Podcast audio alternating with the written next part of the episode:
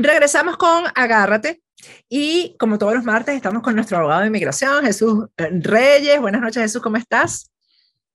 Bien, Patricia, gracias a Dios todo bien aquí. Bueno, contento, este, este escuché que recientemente ya habían personas, hay un plan eh, que escuché sobre una ley de, de, ajuste venezolano que aparentemente ya, ya se ha presentado. Entonces vamos a ver qué va a pasar con esto. Estoy muy esperanzado porque es algo que sé que pudiera beneficiar mucho a, nuestra gente de Venezuela que tanto lo necesita.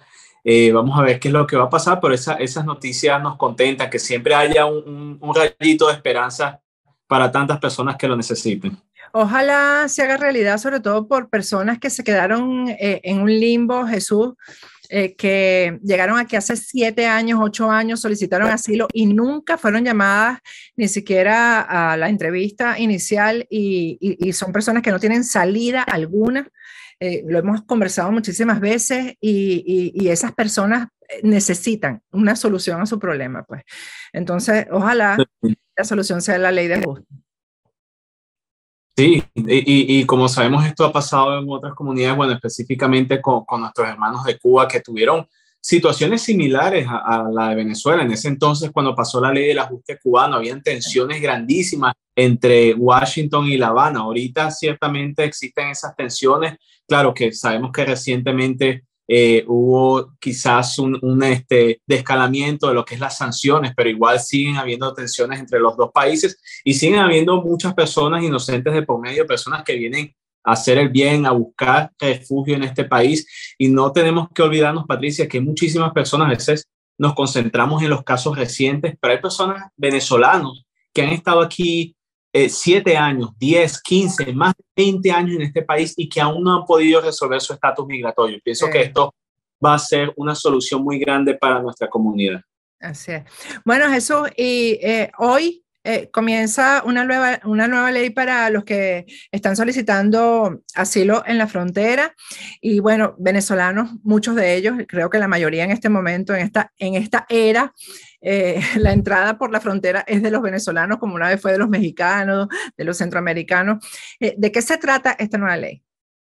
Sí, justamente entra en vigor hoy mismo. Entonces, es una ley en la cual permite oficiales de asilo, oficiales bajo la agencia de UCIS, eh, de poder hacer entrevistas en puntos fronterizos para determinar si una persona solicitando asilo en la frontera puede obtener este refugio. Tenemos que recordar que las personas eh, por los últimos años, eh, la única forma que han podido solicitar el asilo es primero pasando un miedo creíble, una entrevista de miedo creíble, y posteriormente, si llegaran a pasar esa entrevista, luego ver un juez de inmigración. Sin embargo, ahora, después de la entrevista del miedo creíble, eh, las personas, los solicitantes van a tener 14 días, algunos, y vamos a hablar de eso, pero algunos solicitantes van a tener ahora 14 días para presentar su caso entero delante de un oficial de asilo, quien va a tener el mismo poder que un, que un juez de inmigración y como puede otorgar un caso, también lo pudiera denegar. Eso, pero eso es una ventaja, Jesús, porque fíjate, lo que hablamos, una persona que eh, llegó eh, por un aeropuerto y solicitó asilo y después de siete años no ha tenido esa entrevista, que pueda tenerla alguien que ingresa por la frontera y que tenga un buen caso, eh, y que tenga la entrevista en ese mismo momento, podría tener el asilo inmediatamente.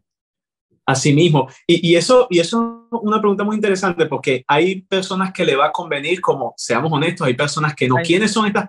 No le van a convenir. Personas que tienen casos débiles. Hay muchas personas que desafortunadamente, y es una realidad, están sometiendo casos de asilo que quizás no son muy fuertes. Entonces, hay muchas personas que, aunque saben que sus casos no son muy fuertes, igual someten estas solicitudes porque saben que el tiempo está a su favor, que es una cuestión, o sea, una entrevista pudiera durar años y en estos años pueden hacer una vida, pueden tener permisos de trabajo, permisos de viaje, licencia, estadía legal discrecional en el país. Pero ciertamente para aquellas personas que sí tienen un caso sólido, que vienen por la frontera y son escogidos, porque no todas las personas van a participar en este programa, eso va a ser algo que va a ser gradualmente implementado pero las personas que inmigración escoja para participar en ese programa a partir de hoy eh, son personas que van a tener el chance de presentar su caso relativamente rápido, relativamente rápido pudieran tener una aprobación, como también relativamente rápido tener una, una eh, negación. Ahora, ¿esto es obligatorio que el oficial haga la entrevista o, o es simplemente decisión del oficial hacerla o no hacerla, Jesús? Entonces, esto es algo que es discrecional, ahora está comenzando solamente en el estado de Texas, pero sí se piensa o se planea que se ha implementado en toda la frontera estadounidense americana, pero solo va a comenzar eh, actualmente en un estado, en, puntos fronterizos entre Estados Unidos y México, específicamente en el lado de Texas. Sin embargo, este, como sabemos, existen todavía varias políticas que pueden ser un obstáculo para que una persona ni siquiera tenga una entrevista de, miedo creíble una solicitud de asilo. Sabemos que todavía está el programa MPP, que hemos hablado varias veces de eso, del título 42, pero si un oficial dice, ¿sabes qué? Vamos a permitir que esa persona, por razones humanitarias, pueda presentar su caso, entonces el primer paso viniera siendo la entrevista de miedo creíble. Si pasa la entrevista de miedo creíble, entonces automáticamente esa persona tendrá 14 días si es escogido bajo esta nueva regulación, esta nueva política, tendrá 14 días para poder presentar su caso. Ahora, yo pienso que es un beneficio. ¿Por qué? Porque es algo que si no logran eh, ganar el caso con el oficial de asilo, aún así siguen teniendo la oportunidad de presentar su caso delante del juez de inmigración. o sea que van a, exactamente. van a tener un doble chance. Y lo que me parece un poquito irónico, eh, Patricia, es que el, y esto es mi opinión personal, que la administración habló de que esto de alguna forma va a facilitar lo que son eh, la cantidad de casos de asilo que hay actualmente en las costas de inmigración. Sin embargo, yo pienso que el número va a ser prácticamente igual, porque si, si bien los casos son denegados, van a terminar en la Corte de Inmigración. Son, son, aprobados, que son... Bueno, pero esa tesis es en caso de que se aprueben en la entrevista, ya no llegaría a la Corte de Inmigración. Claro, la única, claro, el único beneficio fuera de, ser aprobado, entonces esos casos no, no fueran a la, a la Corte de Inmigración. Pero hablando de forma de, de estadística, eh, la gran mayoría de los casos, y de nuevo, esto solo viendo las estadísticas, eh, no son aprobados. Entonces, no estoy seguro si esto vaya de alguna forma a ser el beneficio que el gobierno estaba buscando, al menos que ellos estén dispuestos a aprobar más casos. Si están dispuestos a aprobar más casos, en Esa es otra cosa entonces ya es otra cosa y estamos hablando que se le facilitaría la vida a los jueces de inmigración y también a tantas personas que están buscando este refugio. Ahora, Jesús, eh, yo recuerdo, eh, no estoy muy segura de esto, pero cuando eh, yo hice mi entrevista en el caso de asilo, yo presenté algunas pruebas, bastantes pruebas, y recuerdo que yo llevaba un, como un carrito de pruebas. ¿Cómo hace una persona que está ingresando por la frontera debe llevarse las pruebas? ¿Cuál es tu recomendación? Porque yo creo que eso es importante, ¿no? Para la entrevista. Y, eso es una de las, digamos, uno de los puntos más controversiales en todo esto, lo, limitado que va a estar ese solicitante. Eh, para la entrevista de miedo creíble, una persona no necesita mostrar pruebas, lo que necesita es demostrar que su miedo es, es creíble, es honesto. Por una de las razones eh, o, o, de las bases protegidas por las leyes de inmigración. Sabemos que una persona solo puede pedir asilo basado en, en persecución política, raza, religión, por discriminación eh, de su nacionalidad o por pertenecer a un grupo social reconocido.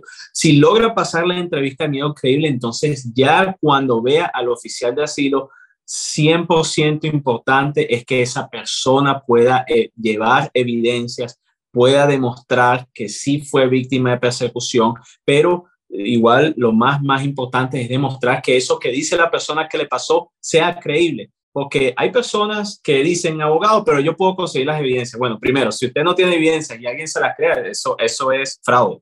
Pero supongamos que usted tenga la evidencia no necesariamente quiere decir que un caso se vaya a ganar. También se tiene que saber cómo presentar esa evidencia, que lo que la persona hable sea congruente con lo que está escrito en la solicitud de la persona y que la persona se, se escuche convincente, que se escuche honesta. La, la, credibilidad es muy importante y yo diría que la mayoría de los casos se ganan o se pierden es basado en eso, en la credibilidad del solicitante. Eso, eso es muy importante y la gente que no va preparada para la entrevista generalmente, aunque tenga un caso, eh, suele cometer muchos errores, Jesús. Entonces, eso de cruzar la frontera e inmediatamente ir a una entrevista de asilo, eso es riesgoso.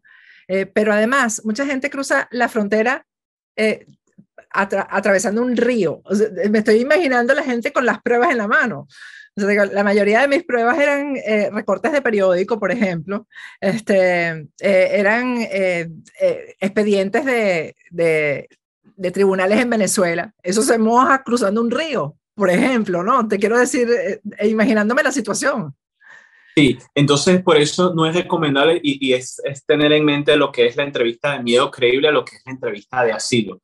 Entonces, para la entrevista del miedo creíble que normalmente pasa en puntos fronterizos, a veces las personas cruzando, eh, ya sea de forma eh, legal o irregular, eh, definitivamente no recomiendo usted llevarse o que las personas se lleven documentos para eso. Es para la, la cita con el oficial de asilo o definitivamente con el juez de inmigración, pero ya con esa persona que va a tomar la decisión final del caso, sí debe demostrar pruebas. Ahora, las pruebas no tienen que ser copias originales, sí tienen, sí tienen que ser copias y tienen que ser traducidas al inglés si vienen en algún otro lenguaje, sea español, sea cual sea, esté debidamente traducido. Entonces, no, no va a haber problema. Si una persona va a demostrar declaraciones, en muchos casos eh, las personas demuestran declaraciones de personas que pueden avalar lo, que pasó, que fueron testigos de la persecución.